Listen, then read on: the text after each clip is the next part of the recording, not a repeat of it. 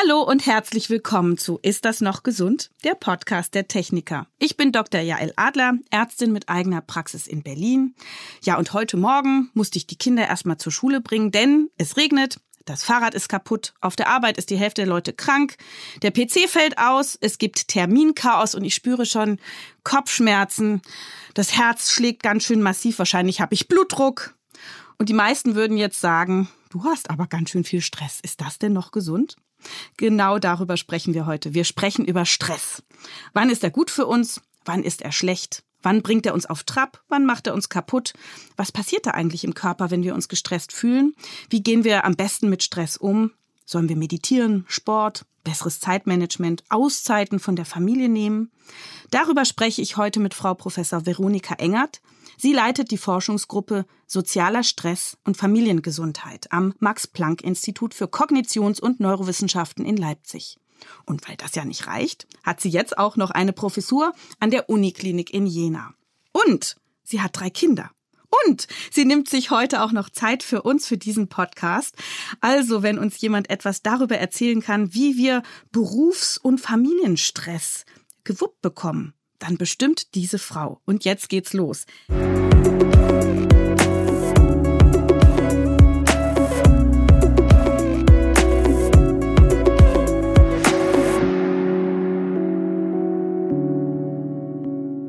Herzlich willkommen, Frau Professor Engert, und danke, dass Sie den Stress heute für uns auf sich genommen haben.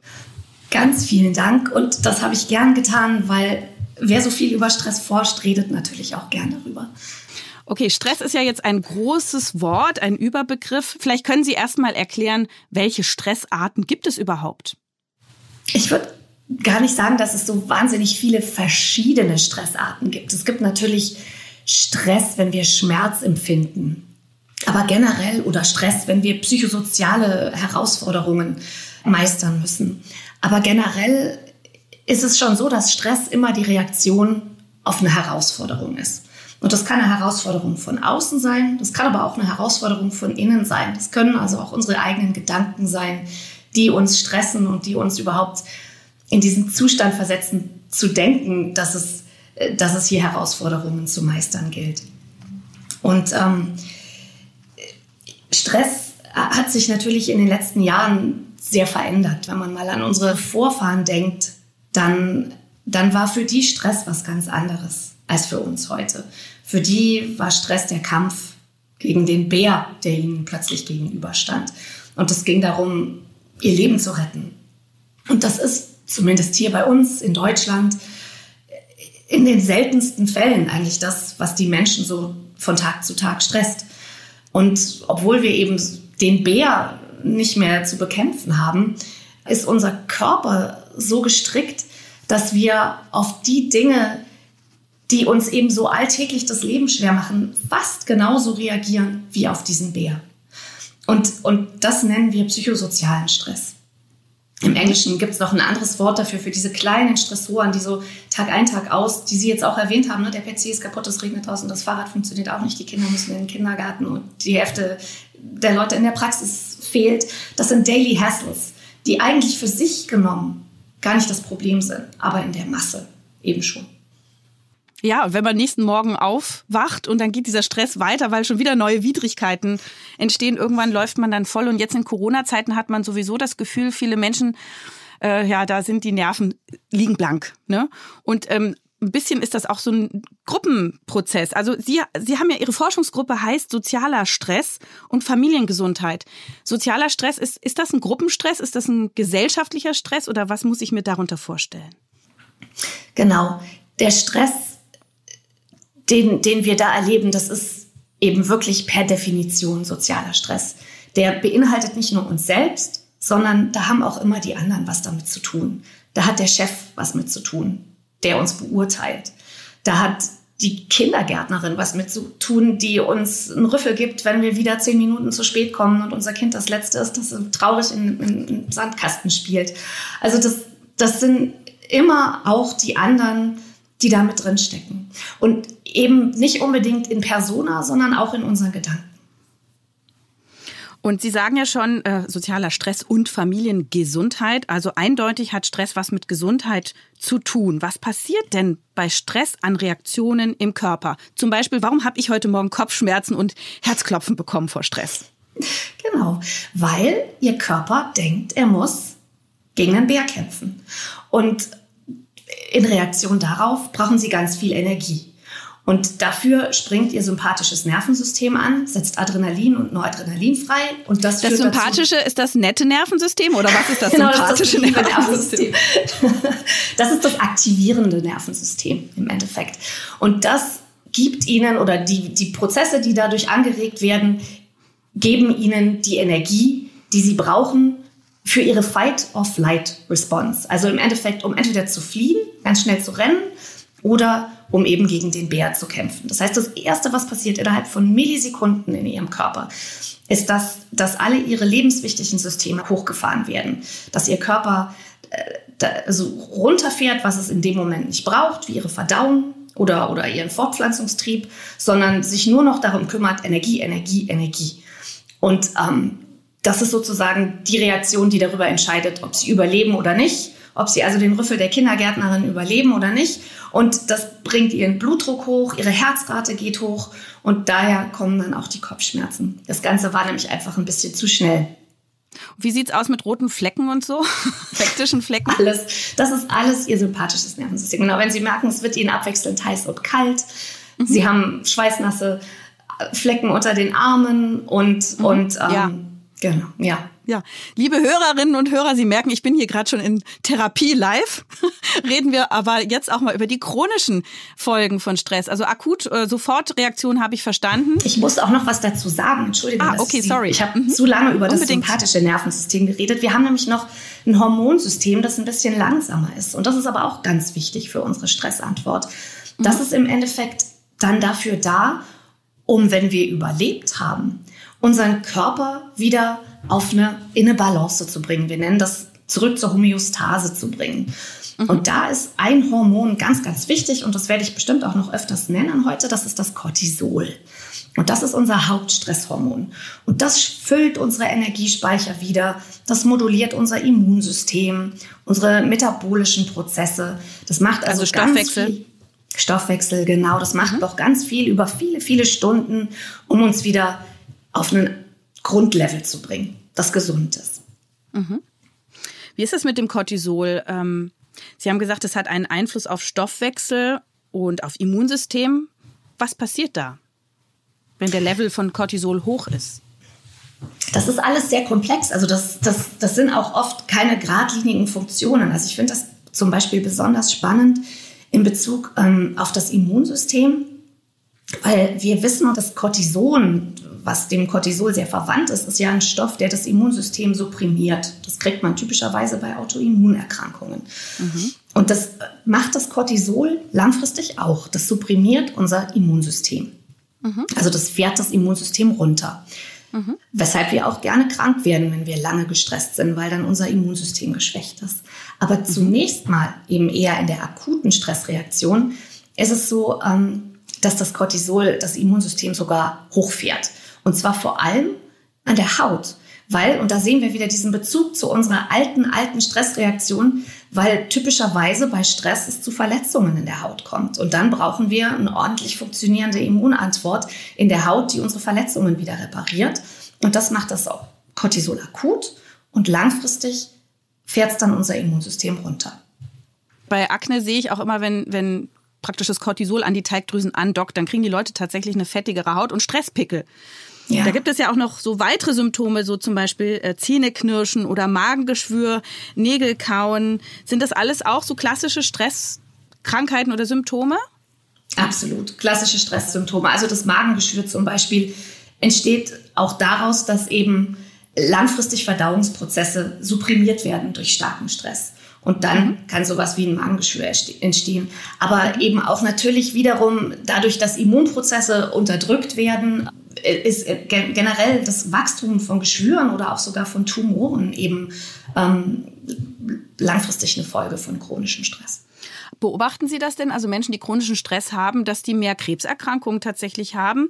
Also dann müsste ja praktisch äh, jede Nation, die im Krieg überlebt hat, dann später an Krebs erkranken. Das ist wahrscheinlich zu kausal gedacht, oder? Das ist zu kausal gedacht, ja. Es gibt, ähm, es gibt da ein sehr schönes Review drüber, was denn jetzt wirklich die kausalen Stressfolgen sind und was nicht. Also wo man wirklich ganz sicher ist, das sind kausale Stressfolgen, zu viel Stress, mehr Herzinfarkte, also mehr mhm. kardiovaskuläre Erkrankungen. Das mit mhm. dem Krebs ist um einiges komplexer. Mhm. Ähm, also da gibt's da gibt's viele Umwege. Mhm. Das ist, also ich finde es ganz wichtig, dass man ähm, Krebs ja nicht als ähm, selber gemacht äh, sieht. Ja.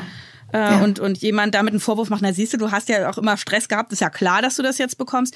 Aber ich verstehe, dass wenn man ähm, diese Krankheit besiegen möchte, es immer zuträglich ist, dass man möglichst äh, Stress abbaut. Und das gilt ja im Grunde fürs gesamte Leben und für den gesamten Alltag, auch für eben, wie Sie sagten, Autoimmunerkrankungen und eigentlich ein gesundes Leben, dass wir an unserem Stress arbeiten. Da kommen wir auch gleich dazu.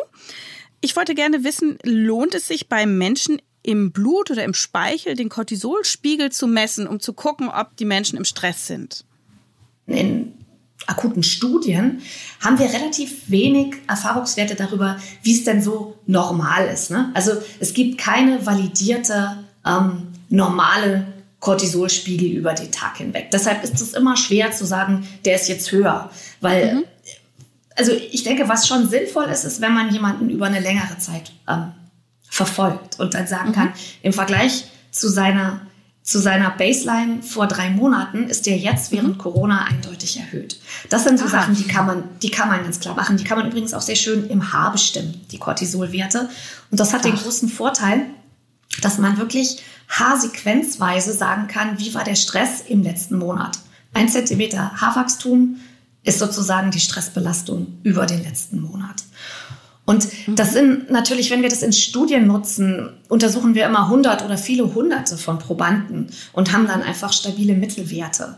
Und das ist, wenn man einen Einzelnen untersucht, schon immer noch ein bisschen wackelig. Also mhm. das würde ich nicht als ein Diagnosekriterium nutzen, auf dem, auf das ich dann alleine mich fokussieren würde, sondern wirklich in Konzert mit vielen anderen Maßen, mit Immunmaßen, mit proinflammatorischer Aktivität zum Beispiel, sind das also ganz, Entzündungsaktivität. Genau, sind das mhm. ähm, sind das dann schon Werte, denke ich, die ein interessantes Bild ergeben. Da würde ich empfehlen, dass man sozusagen solche Muster betrachtet und nicht einfach nur das Cortisol. Mhm. Man sagt ja auch, man sollte, wenn überhaupt, dann das auch morgens äh, abnehmen, weil der Tag-Nacht-Rhythmus ähm, ja eine Schwankung auch des Cortisolspiegels bedeutet. Der ist mal ganz hoch und mal ganz niedrig. Und wenn man den überhaupt bewerten will, sollte man das ja morgens um acht machen. Ich habe auch gehört. Auch, ja. Hm? Das ist auch nicht ganz richtig, weil, weil ähm, morgens ist der Cortisolspiegel tatsächlich am höchsten. Man mhm. wacht nämlich auf und dann schießt das System tatsächlich in die Höhe. Das ist unsere sogenannte Cortisol-Aufwachreaktion.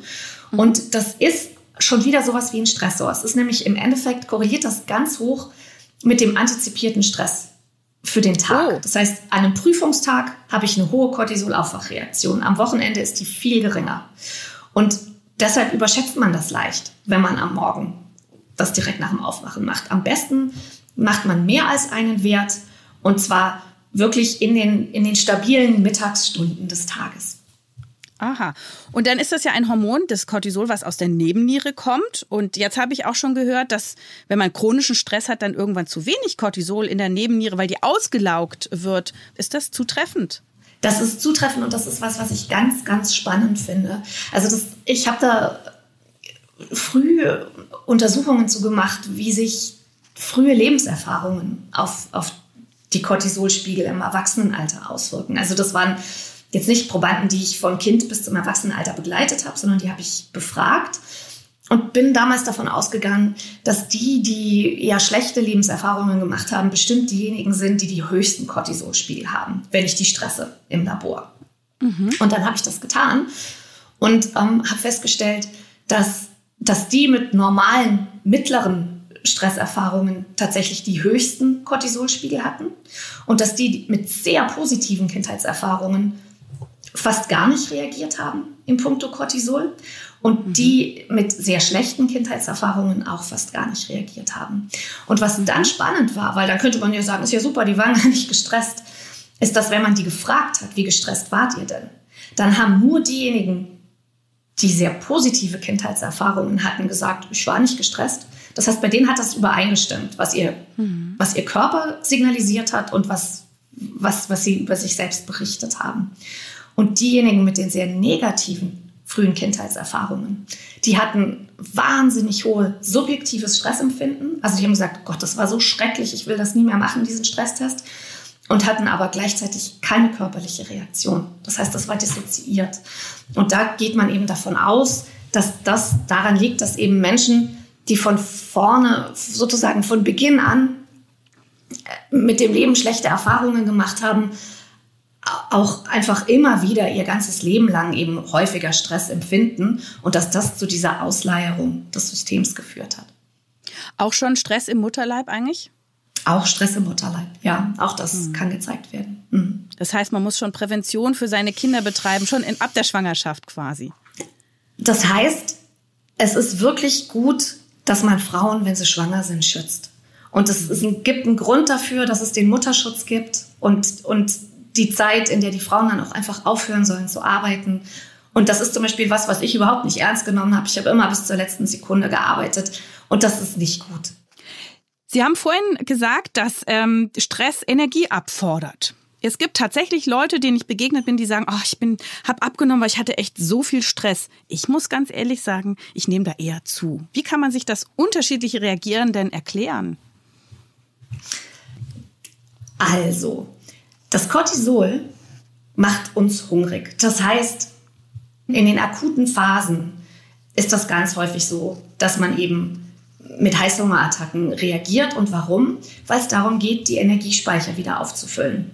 Ich habe ja auch die Theorie, dass wenn man eben auch nicht gut schlafen kann, zum Beispiel, wenn man gestresst ist, ne, dass man dann ähm, auch ja nachts sogar den erhöhten Cortisolspiegel hat. Und das hemmt dann ja wirklich den Abbau von den, ja, genau. Fett oder so, von ne? Fett. oder? Ja, ja. Das ist also das weiß man ja von den Leuten, die sehr Schlafapnoe haben, die nachts schnarchen und dann so Erstickungszustände haben. Die wachen ja dann quasi nach Luft dringend immer auf, ohne dass ihnen das bewusst wird. Also sie wachen nicht richtig auf, aber der Körper macht so eine Wegreaktion und da misst man ja auch Cortisol und Adrenalin gehen rauf. Und bei denen weiß man, Diabetesrisiko ist erhöht, Schlaganfallrisiko ist erhöht, Gewicht kann man nicht verlieren und dann ist das so ein Teufelskreis. Ja. Und, und eben das, das, das Fett, vor allem das Bauchfett, produziert ja auch wieder Cortisol. Das ist der Teufelskreis, von dem Sie sprechen. Hm. Okay, also das heißt, den Stress auch bekämpfen mit äh, Gewichtskontrolle. Einverstanden. Wie lange dauert eine gesunde Stressreaktion eigentlich? Sollte eigentlich ungefähr nach zwei Stunden durchlaufen sein.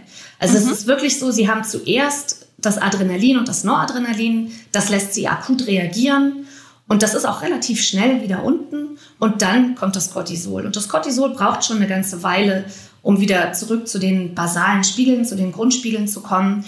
Und natürlich gibt es dann danach auch noch Folgereaktionen, die um einiges länger dauern. Aber die eigentliche Stressreaktion per se ist nach zwei Stunden, ist durchlaufen. Und um das nochmal hier kurz mit reinzuschieben, das wäre auch die gesunde Stressreaktion. Mhm. Dass, dass man das sozusagen, dass das System angeworfen wird unseren Körper mal ordentlich aufrüttelt und dann langsam wieder runtergeht. Und das ist genau das, was wir nicht mehr wirklich haben, weil mhm. eben ein Stressor oder ein Daily Hassle dem nächsten mhm. folgt. Und dadurch haben wir zwar nicht so riesengroße Stressausschläge, wie wir das bei den Bär hätten, aber ständig viele kleine. Und dadurch mhm. kann sich unser System gar nicht mehr richtig erholen.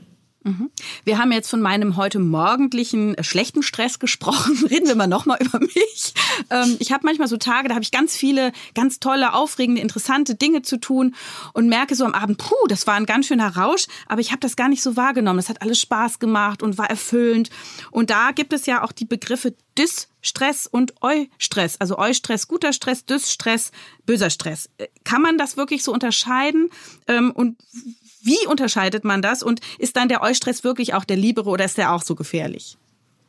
Der Eustress ist wirklich der Liebere. Das ist auch der Stress, den Sie haben, wenn Sie einen Marathon laufen. Mhm. Ähm, das, da geht das System auch in die Aktivierung, natürlich sogar wahnsinnig stark. Und das ist dann aber eben im Nachgang mit so vielen positiven Veränderungen verbunden, dass das eben einfach nicht die gleiche gesundheitsschädliche Potenz entwickelt. Sondern ganz im Gegenteil einfach auch positive Sachen mit sich bringt. Aber es hat natürlich auch alles immer wahnsinnig viel mit der Psychologie zu tun und damit, wie wir das interpretieren, was wir da erleben. Und zum Beispiel zu heiraten. Das, mhm. das geht eben sehr stark auch mit sympathischen Aktivierungen einher. Aber das Cortisol beispielsweise wird gar nicht unbedingt so stark aktiviert. Also mhm. unser sympathisches Nervensystem reagiert viel flexibler auf kleine Herausforderungen. Auch da geht das sympathische Nervensystem hoch, aber noch lange nicht das Cortisol. Also das ist natürlich auch ein ganz bedeutsamer Unterschied. Ja, und weil Sie von Schokolade gesprochen haben, ich habe manchmal das Gefühl, es gibt da so Glücksgefühle, die dann oder Belohnungsgefühle, die dann wahrscheinlich auch durch Botenstoffe im Gehirn ausgelöst werden, die dann bei diesen guten Stresstagen auch erscheinen.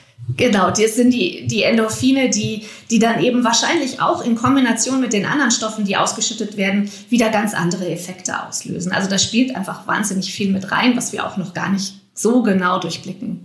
Es ist ja einfach sehr spannend. Machen wir weiter mit der Stressbewältigung, denn darum geht es uns ja, dass wir wissen, wie können wir mit diesen quälenden Stresssituationen am besten umgehen. Mhm. Welche Faktoren spielen da eine Rolle? Da sind einfach wirklich unsere persönlichen Ressourcen unendlich wichtig. Man sagt, die Faktoren, die eine psychosoziale Stressreaktion ankurbeln, das sind Neuheit, Unkontrollierbarkeit und das Gefühl, das Selbst wird angegriffen. Und wann jemand das Gefühl hat, das Selbst wird angegriffen, das ist ja wahnsinnig unterschiedlich. Also ich denke, jeder kann sich innerhalb von drei Minuten mehrere Beispiele überlegen, wo man vielleicht selber überhaupt keine Probleme mit hat, aber der Partner reagiert unheimlich gestresst, wenn man einen Vortrag halten muss. Für manche Leute ist das, wie Sie das eben sagen, Eustress. Das ist positiver Stress, der vielleicht so ein bisschen was am Cortisol macht, aber in erster Linie eigentlich einfach das sympathische Nervensystem anschiebt und anregend ist. Und für andere ist das eine fürchterliche Stresssituation, in der sie sich beurteilt fühlen und das Gefühl haben, das ist, das kann nur zu Versagen fühlen. Und die kriegen eine ordentliche Stressreaktion. Und diese unterschiedlichen Reaktionen, die hängen eben ganz stark von den eigenen Ressourcen ab. Was weiß man, dass man kann und womit hat man schlechte Erfahrungen gemacht? Und das ist ja eigentlich eine ganz tolle Chance, weil es einem zeigt, dass man ganz viel über eigene Lern- und Trainingsprozesse eigentlich verändern kann. Ich habe das Gefühl, es sind so besonders die Leute gestresst, die das immer anderen recht machen wollen, die so ein bisschen Perfektionisten sind und diese ganzen Anforderungen der Umwelt dann auch so ganz an sich heranlassen. Man will gefallen. Stimmt das oder sind es auch ganz andere Wesenszüge, die immer schnell gestresst sind? Ich glaube, das stimmt hundertprozentig. Und ich denke eben, das sind einfach auch genau die, die ihr selbst besonders stark von äußeren Beurteilungen abhängig machen. Und wenn man natürlich sehr stark das Lob und die Zustimmung der anderen braucht, dann hat das einfach nochmal einen ganz anderen Stellenwert, wie einen die anderen beurteilen und ob man in deren Augen gut genug abschneidet oder nicht. Ich denke, das ist mhm. wirklich so ein, ein Punkt. Man sollte halt versuchen, in den eigenen Augen möglichst gut dazustehen, weil in den Augen der anderen ist das halt mal so und mal so. Ich denke, das hat man sehr viel schlechter im Griff als, als die eigene Beurteilung. Seit ein paar Jahren ist ja Achtsamkeit und Meditation das ganz große Ding gegen Stress. Das sind richtige Modebegriffe. Aber Sie haben in Ihrer Forschung herausgefunden, dass das nicht ganz so einfach ist. Können Sie darüber noch ein bisschen was erzählen? Ja, das mache ich sehr gerne.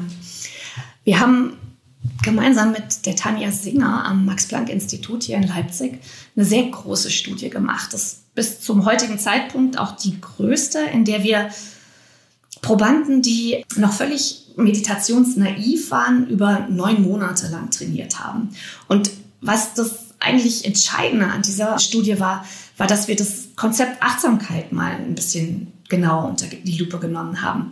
Weil tatsächlich ist Achtsamkeit unheimlich viel. Das ist wirklich ein Potpourri aus ganz verschiedenen Techniken, die man, wenn man das wirklich streng untersuchen will, eigentlich unbedingt voneinander trennen müsste. Weil sonst kann man gar nicht sagen, welcher Anteil der Achtsamkeit ist eigentlich effizient oder kann was, kann was bewirken und welcher kann das nicht. Das heißt, wir haben, wir haben die Achtsamkeit sozusagen in ihrer Einzelteile zerlegt. Und diese Einzelteile sind Aufmerksamkeit, das heißt die Fähigkeit, den eigenen Körper wahrzunehmen.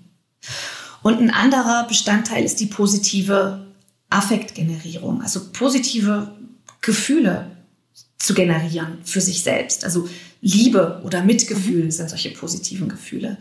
Ähm, und der, der dritte Aspekt ist die Fähigkeit zur Perspektivübernahme. Also da geht es auch zum einen um einen selbst, dass man in der Lage ist, sich von den eigenen Gedanken auch mal zu distanzieren, dass man nicht mhm. immer denkt, man ist der Gedanke oder der Gedanke ist die Wahrheit, sondern der Gedanke ist ein Zustand, der kommt und der geht und der kann an einem Tag ganz anders sein als an einem anderen. Also das ist Perspektivübernahme auf sich selbst und eben auch auf andere. Was denken die, was fühlen die? Mhm. Und diese drei Module, haben wir das genannt, haben Probanden hintereinander trainiert. Und wir haben dann eben immer nach jedem dreimonatigen Modul geschaut, wie verändert sich deren Stressreaktion. Wir konnten nämlich ähm, zeigen, dass diese, diese drei Module oder diese drei Techniken sich ganz unterschiedlich auf die Stressreaktion auswirken.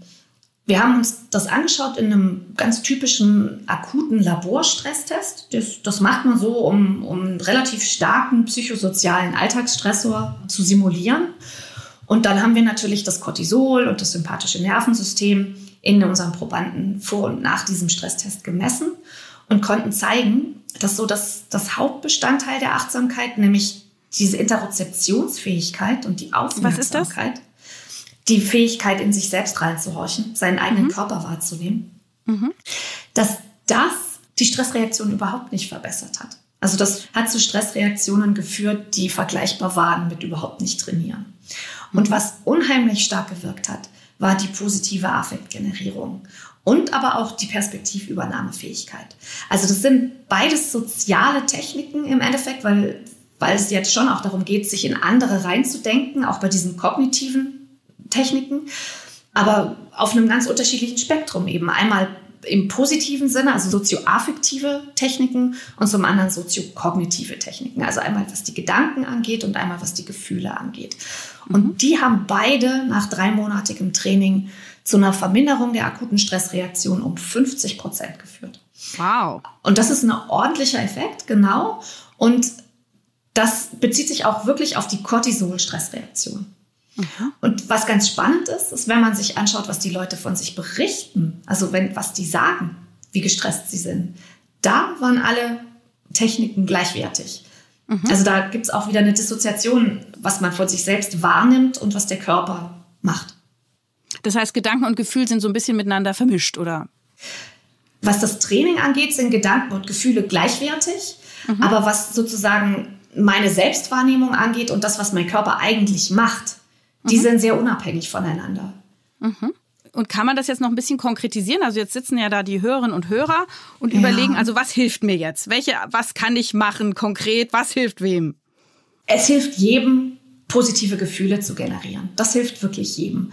Sowohl subjektiv, also was meine, was meine eigene Empfindung von Stress angeht, als auch physiologisch, das heißt, was meine körperliche Reaktion angeht. Positive Gefühle zu trainieren, die zu halten, die zu spüren, das ist für alle eine Technik, die wirklich ganz, ganz stark hilfreich ist für diese psychosozialen Stressoren. Und das ist ja auch was, was sehr naheliegend ist. Weil im Endeffekt steckt da drin, dass ich mehr Verständnis für mich selbst und für andere habe. Und wenn ich das habe, dann fällt es mir vielleicht auch einfach mal leichter, nicht perfekt zu sein und nicht super gut in den Augen der anderen dazustehen. Und dann muss mein Körper auch nicht so wahnsinnig darauf reagieren, wenn ich gerade das Gefühl habe, vielleicht löse ich hier eine Aufgabe gerade nicht so gut, wie ich das eigentlich könnte. Mhm. Und gibt es denn Menschen, die da irgendwie resistent sind, also mit, wo man mit Achtsamkeitsübungen nicht weiterkommt? Oder also gibt es Typen, bei denen das besonders gut klappt oder besondere Techniken gut klappen? Also das, das haben wir nicht systematisch untersucht. Deshalb will ich damit ein bisschen vorsichtig sein. Aber wir haben natürlich Beobachtungen gemacht und auch aufgeschrieben. Zum Beispiel ist es allen Probanden sehr leicht gefallen, ihre Aufmerksamkeitsprozesse zu, zu verbessern und ihre Selbstwahrnehmung zu verbessern. Aber diese positive Affektgenerierung war für viele schwer. Und zwar vor allem am Anfang.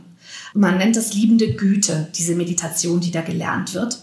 Und ähm, das war für viele Leute erstmal ein bisschen fremd. Mhm. Und wenn sie das dann aber eine Weile gemacht haben, gab es wirklich eine sehr steile Lernkurve. Und dann hatten auch plötzlich alle viel Spaß daran.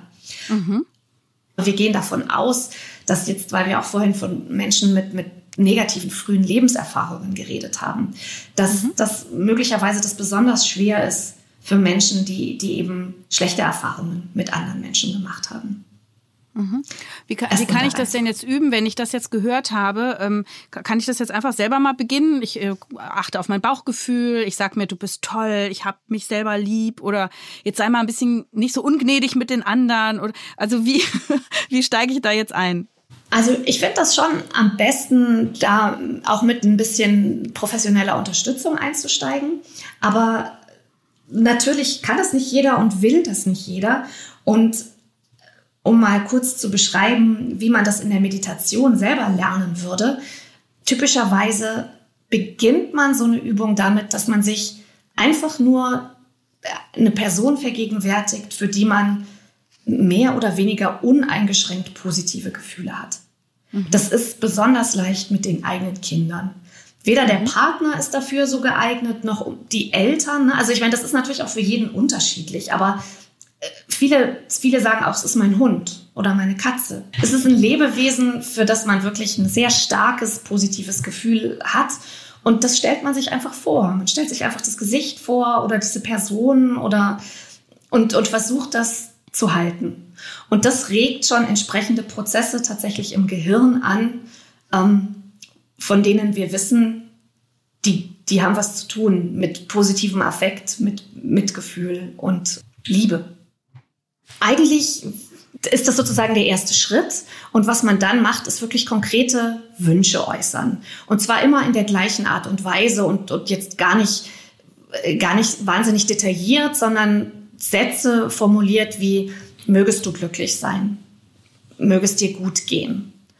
Und diese Sätze eben wirklich mit dem, mit dem Gesicht dieses Menschen, mit dem Gefühl verbinden und immer wiederholen. Ganz wichtig ist hier einfach dieser Aspekt der Wiederholung.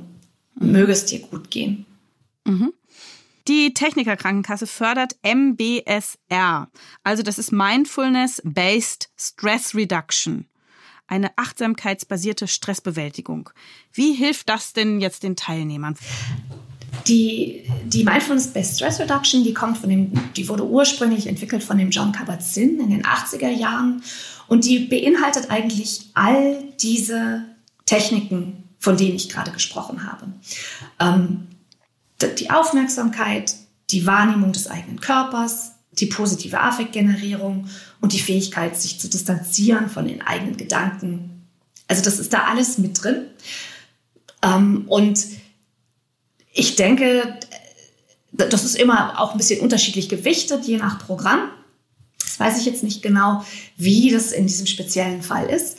Aber das, das ist ein Acht-Wochen-Programm, also relativ typischerweise zügig. ein Acht-Wochen-Programm, mhm. genau. Mhm. Also es ist auch ganz wichtig, dass man natürlich, was man da lernt, nicht nur diese acht Wochen macht, sondern dass man das weitermacht, dass man schafft, das in seinen eigenen Lebensalltag zu integrieren. Also wir haben noch ein sehr interessantes ähm, Ergebnis zum Stress gefunden. Ich habe ja vorhin schon kurz von dem Cortisol im Haar erzählt. Also von diesem nicht akuten Stressmarker, sondern eben einem chronischen Stressmarker. Und da haben wir zum Beispiel gesehen, dass alle drei Übungen, die Aufmerksamkeit, die Affektgenerierung und die Perspektivübernahmefähigkeit, dass die gleichermaßen das Haarkortisol reduzieren, also den chronischen Stress runterbringen. Ganz, ganz mhm. wichtig. Alle drei mhm. gleichermaßen. Aber mhm. nicht nach acht Wochen sondern erst nach zwölf Wochen. Und das wäre zum Beispiel ein Appell dafür, dass sowas auch vielleicht länger angeboten werden könnte, aber auf jeden Fall, dass man weiter trainieren soll. Ne? Also diese acht Wochen sind da, um das zu lernen und um einem eine Unterstützung zu geben, das in den eigenen Alltag zu integrieren. Aber danach muss man weitermachen und muss da dranbleiben. Was ich auch sehr spannend fand, äh, Sie unterscheiden in Ihrer Arbeit zwischen Empathie und Mitgefühl. Wenn ich das richtig verstehe, ist Empathie eher in dem Fall nicht so gut und Mitgefühl besser. Warum? Das ist was ganz Spannendes. Das ist Forschung auch ähm, ursprünglich von der Tanja Singer. die das gezeigt hat. Empathie ist natürlich so eine Art Grundvoraussetzung. Empathie bedeutet, dass ich mit jemand anderem mitfühle und mir aber dabei bewusst bin, dass sozusagen die Ursache meines Gefühls im anderen liegt und nicht in mir selbst. Und ähm, typischerweise kennen wir die Empathie am besten für negative Zustände, also wenn es jemand anderem sehr schlecht geht. Und Menschen, die sehr empathisch sind, haben, und das hat auch schon die Forschung gezeigt, eine Tendenz dazu, auch eher sowas wie Depression oder Burnout zu entwickeln. Und wir gehen davon aus, dass das der Fall ist, weil Empathie sozusagen in diesem negativen Affekt verharrt. Also man fühlt den Schmerz eines anderen und bleibt da drin stecken. Mhm. Und Mitgefühl geht darüber hinaus. Mitgefühl baut auf die Empathie auf und worum es da geht, ist, dass man dem anderen Gutes wünscht. Und dieser Gedanke, möge es dem anderen besser gehen, möge der wieder gesund werden, das hat eine ganz andere Komponente. Und wenn man sich das im Gehirn anschaut, dann kann man sehen, Empathie führt im Gehirn zu einer Aktivierung der Schmerzregionen. Mhm. Mitgefühl führt zu einer Aktivierung der Belohnungsregionen. Oh. Dopamin, das ich vorher oh, wie interessant. Haben. Und das ist natürlich ganz, ganz entscheidend dafür, dass man selber an seinen Gefühlen für die anderen nicht leidet. Das will man ja nicht. Man will ja nicht auf Dauer eben selbst ins Leid fallen. Und da ist auch noch spannend äh, zusätzlich, dass man ja auch gerne anderen helfen würde. Und was da Studien gezeigt haben, ist, dass Empathie tatsächlich nicht zu mehr Hilfeverhalten führt. Mitgefühl mhm. aber schon. Also, also man sitzt dann zusammen und ist unglücklich so, oh, und genau. hat keinen, keinen Weg daraus. Hat keinen Weg daraus, verharrt irgendwie in diesem negativen Zustand. Okay. Mhm. Ist das auch der Grund, also dass quasi Stress ansteckend ist, warum sich Paare in ihrem Stresshormonhaushalt oft annähern?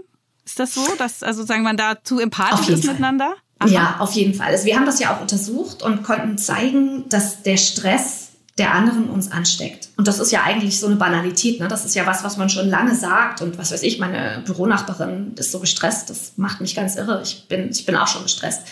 Aber was wir zeigen konnten, ist, dass es eben nicht nur eine emotionale Sache ist, sondern dass auch das Cortisol das widerspiegelt. Wenn also jemand anders eine Stresssituation erlebt und das Cortisol bei dieser Person geht hoch, dann geht das auch bei dem Beobachter hoch. Und das ist umso mehr der Fall, je näher man dieser anderen Person steht, je direkter man ihren Stress mitkriegt und je mhm. empathischer man ist. Wie erforschen Sie denn das alles? Also wie machen Sie das technisch? Machen Sie da Fragebögen? Nee, wir machen das schon physiologisch. Fragebögen sind immer schön. Fragebögen haben immer den großen Nachteil, dass sie nicht unbedingt zusammenhängen mit dem, was der Körper sagt. Deshalb sind die Fragebögen nicht schlecht und der Körper ist auch nicht die bessere Quelle. Am besten ist eben beides gemeinsam zu machen. Mhm. Und begonnen haben wir das damit, dass wir Probanden im Labor gestresst haben, in unserem typischen Stresstest mhm. und andere Probanden einfach hinter eine Einwegscheibe gesetzt haben und die das beobachten haben lassen. Und dann haben wir bei beiden parallel die Stressparameter abgenommen und wir konnten eben zeigen, dass es wirklich so ist, dass der Beobachter auch eine Stressreaktion hat und das physiologisch und dass die zwar natürlich geringer ausfällt, aber mhm. es gibt da so einen Schwellenwert, den man bestimmen kann, so dass man auch sagt, okay, das hat auch Folgeeffekte im Körper. Das hat auch einen Effekt auf das Immunsystem und das hat auch einen Effekt auf den Stoffwechsel. Also wirklich auch physiologisch bedeutsame Veränderungen damit einhergehen. Mhm. Und wie ist es jetzt so, wenn man Stress in der Familie hat, also Eltern, Kinder oder auch mit dem Partner? Ist dieser Stress schlimmer oder gleichwertig mit Stress, den man an der Arbeitsstelle hat oder der irgendwie vom, von Fremden ausgeht?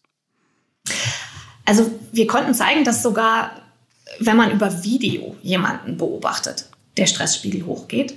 Aber das ist natürlich sehr distanziert. Ne? Also im generell war es so, je näher wir jemandem stehen und je direkter wir beobachten, desto stärker ist unser empathischer Stress. Die Familie ist dann natürlich äh, die Brutstätte von empathischem Stress, weil da sind wir den Menschen wirklich am allernächsten. Aber wenn man sich eben die Stressbelastung gerade vieler Mütter anguckt, mhm da sind einfach wahnsinnig viele dabei, die mit den Kindern sehr eng sind, aber chronischen Stress erleiden, dann mhm. ist das durchaus möglich, dass da ein sehr hohes Ansteckungspotenzial sogar mit gesundheitlichen Folgen möglich ist. Also das wird im Moment noch untersucht, aber das, das liegt eigentlich auf der Hand. Sie sind ja Forscherin und das äh, ist Ihr Alltag, Ihre Wissenschaft. Aber schafft man das dann auch, das zu Hause dann alles loszulassen? Also ist man dann als Forscher besser zu Hause als Familienmitglied und nie gestresst oder geht das nicht? Ich denke mal, ich müsste diese Frage mit Ja beantworten, aber ich kann das nicht. Nein, überhaupt nicht. Also gar mhm. nicht. Und auf jeden Fall wissen meine Kinder von meiner Forschung. Und meine große Tochter sagt immer, Mama, du stresst mich gerade wieder ich spüre gerade wieder deinen Stress, ich gehe jetzt mal. Und das, das finde ich zum Beispiel super. Die, die geht dann halt einfach, wenn sie merkt, ich gehe ihr an die Nieren. Übrigens, ich gehe ihr an die Nieren, ich gehe ihr an die Nebennieren. Ne? Also das ist ah. ans Cortisol. Mhm. Als der Cortisolproduktionsort. Jetzt ist es halt nicht vermeidbar, dass man ja manchmal auch gestresst ist und die Kinder das natürlich abkriegen. Ist das jetzt schlimm? Nee, das ist mal sowieso nicht schlimm. Also entscheidend ist hier immer die Frage der Chronizität. Wenn es immer so ist, dann ist es eben nicht gut. Aber es ist noch lange nicht schlimm, wenn es mal so ist. Und hier finde ich ganz wichtig, dass man auch noch mal sich bewusst macht als Mutter, die ja eh ständig ähm, sich selbst in Frage stellt und bin ich gut genug oder nicht, jetzt nicht noch anfängt, ständig drüber nachzudenken, oh je, ist denn jetzt die Nähe zu meinem Kind vielleicht am Ende was Schlechtes? Ist sie überhaupt nicht? die Mutter-Kind-Bindung ist eine ganz besondere Bindung und auch eine ganz besonders wichtige und schöne Bindung, über die das Kind unendlich viel lernt. Es lernt, was ist gut und was ist schlecht, zum Beispiel Stress.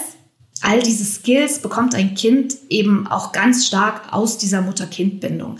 Also bitte nicht, ähm, nicht denken, eine starke Bindung ist was Schlechtes. Das Einzige, was schlecht ist, ist der chronische Stress. Mhm.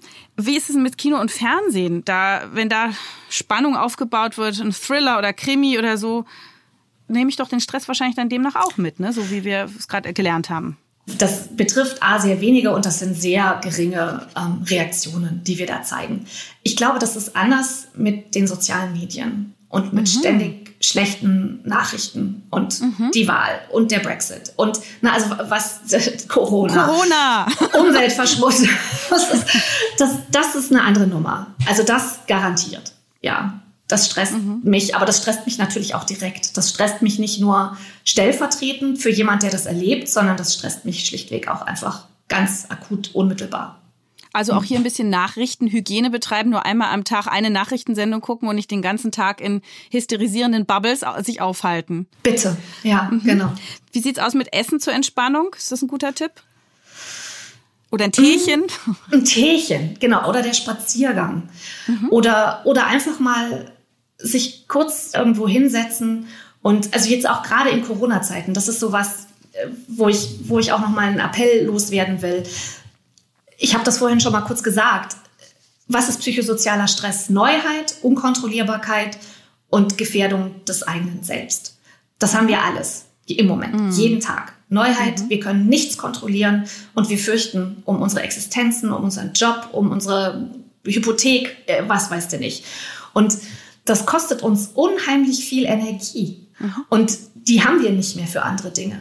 Und mhm. deshalb ist, glaube ich, auch eine ganz wichtige ähm, Strategie in einer Zeit wie im Moment, dass wir, es, im Englischen heißt es cut ourselves some slack, dass wir uns selber einfach nicht so viel abverlangen.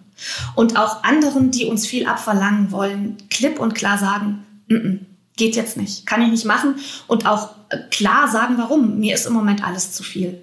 Mhm. Und das muss man gar nicht erklären. Mhm. Das ist, glaube ich, einfach was, was man sich immer wieder jeden Tag sagen muss. Ich muss zurzeit nicht so gut funktionieren wie in anderen Zeiten. Wie genau stressen Sie denn die Probanden im Labor? Zeigen Sie denen dann Filme? Nee, wir stressen die. Wir, wir lassen die so eine Art ähm, Vorstellungsgespräch durchführen. Das nennt sich der Trier Social Stress Test. Und das ist wirklich ein sehr erprobtes Verfahren, in der Probanden über sich selbst, über ihre eigenen Stärken und Schwächen im Beruf oder in ihrem Studium reden oder ja, also was auch immer gerade eben ansteht, reden müssen ähm, und dabei aufgezeichnet werden über Videokamera, über Audio. Und da sitzt ein Komitee, von dem sie denken, das beurteilt ihre Leistung. Also mhm. Leistungsdruck. Mhm. Oh. Mhm. Das heißt, das ist etwas Schlechtes in unserer Gesellschaft, Leistungsdruck. Ja per se, das geht auf jeden Fall, genau. Leistungsdruck ist natürlich auch, bringt uns natürlich auch dazu, wirklich Hervorragendes zu leisten. Wir wissen ja auch, dass bei moderatem Stress unsere Leistungen am besten sind.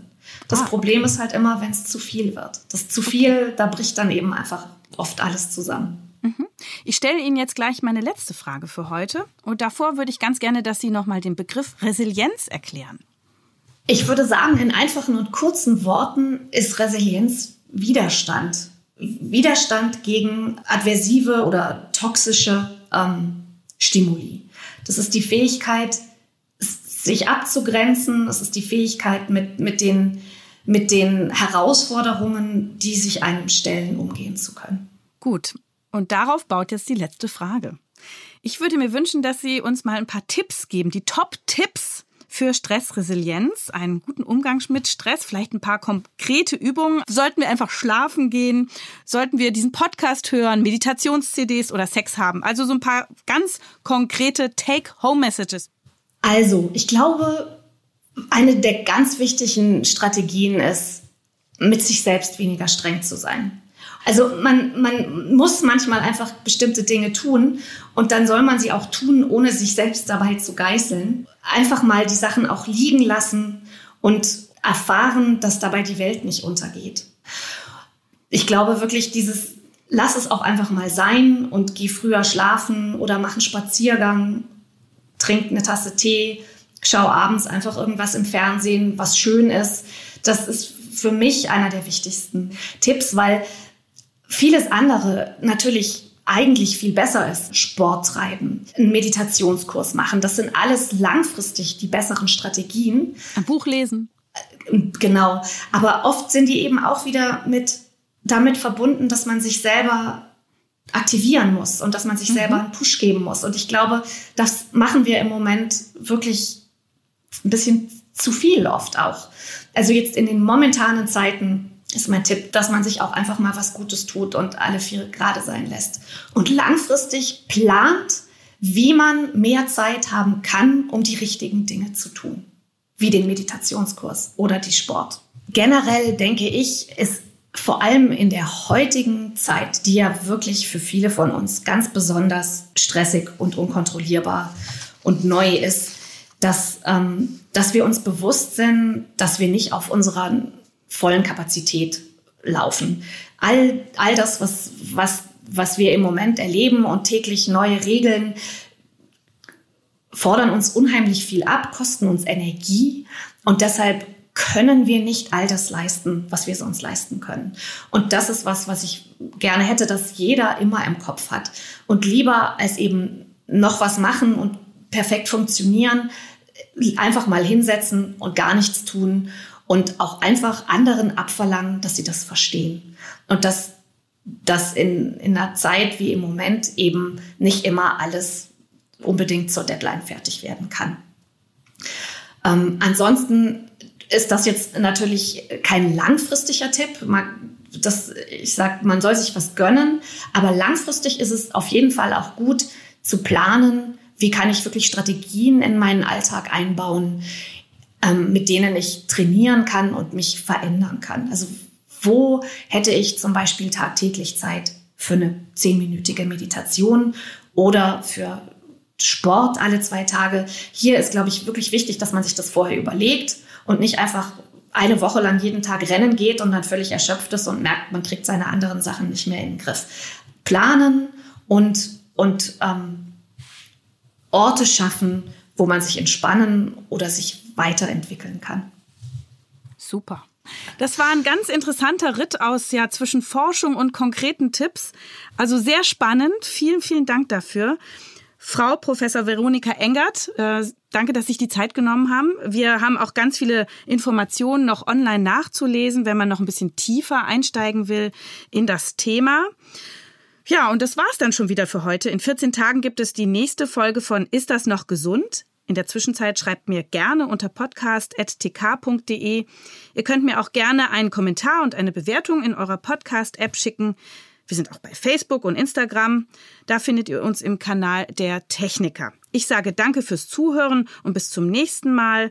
Eure Jael Adler und auf Wiedersehen, Frau Professor Engert.